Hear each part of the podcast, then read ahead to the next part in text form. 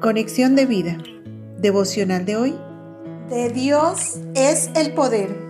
Dispongamos nuestro corazón para la oración inicial.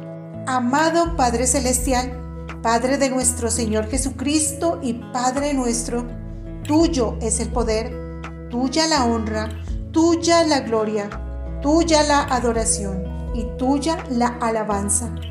Tú creaste, oh Dios, todas las cosas que existen en los cielos y en la tierra, visibles e invisibles, y a los llamados de tu nombre, para gloria tuya nos creaste, nos formaste y nos hiciste.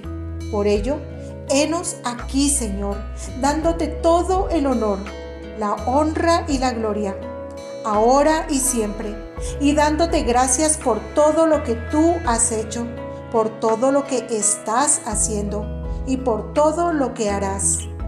Amén. Ahora leamos la palabra de Dios. Salmo 62, versículos 11 al 12.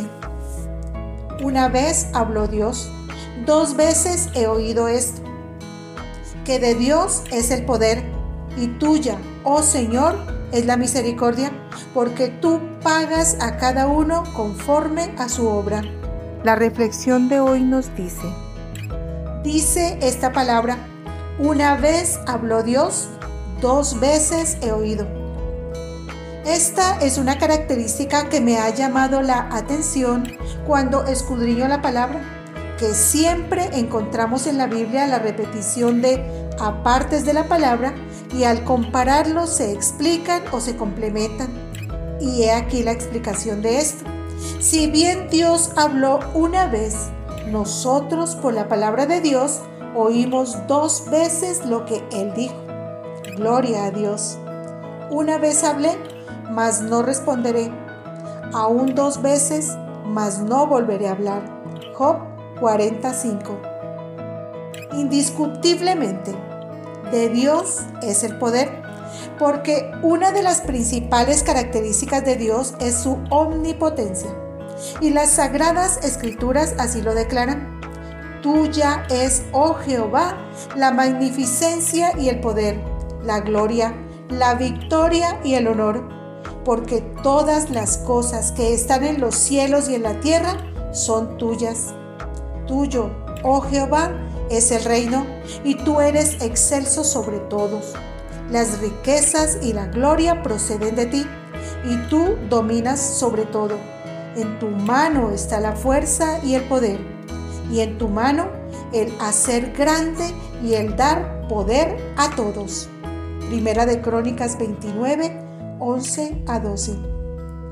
Después de esto, oí una gran voz de gran multitud en el cielo que decía, Aleluya, salvación y honra y gloria y poder son del Señor Dios nuestro. Apocalipsis 19.1.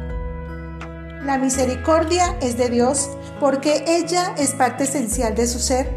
Misericordioso y clemente es Jehová, lento para la ira y grande en misericordia. Salmos 103, 8.